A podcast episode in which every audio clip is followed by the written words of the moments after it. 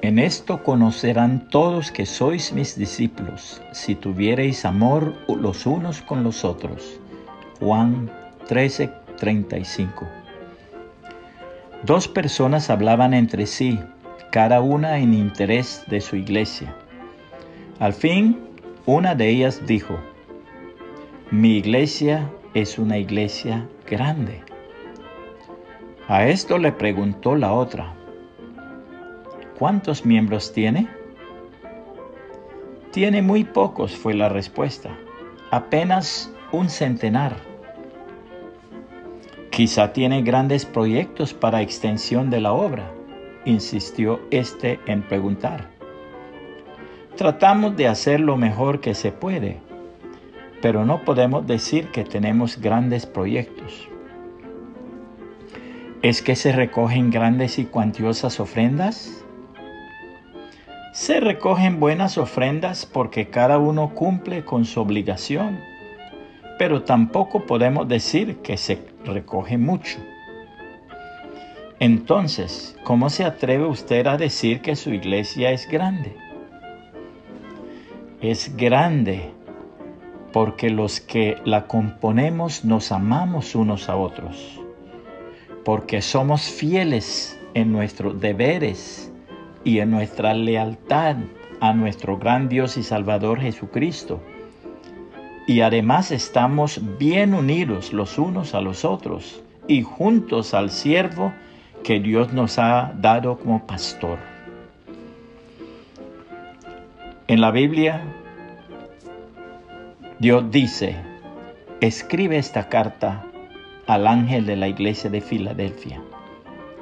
Este es el mensaje de aquel que es santo y verdadero, el que tiene la llave de David. Lo que él abre, nadie puede cerrar, y lo que él cierra, nadie puede abrir. Yo sé todo lo que haces, y te he abierto una puerta que nadie puede cerrar. Tienes poca fuerza, sin embargo, has obedecido mi palabra y no negaste mi nombre.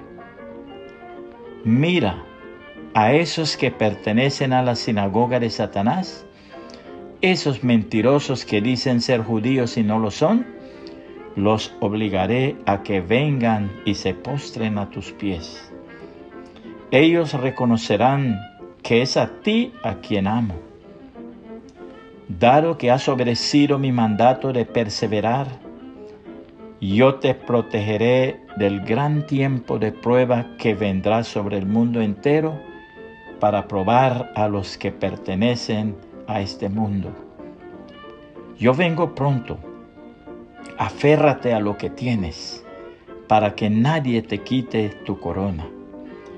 A todos los que salgan vencedores, los haré columnas en el templo de mi Dios y nunca tendrán que salir de allí yo escribiré sobre ellos el nombre de mi Dios, y ellos serán ciudadanos de la ciudad de mi Dios, la nueva Jerusalén que desciende del cielo y de mi Dios.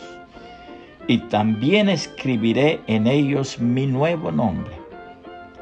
Todo el que tenga oídos para oír debe escuchar al Espíritu y entender lo que Él dice a las iglesias. Apocalipsis 3, 7 al 13, nueva traducción viviente. Puede compartir este mensaje y que el Señor Jesucristo le bendiga y le guarde.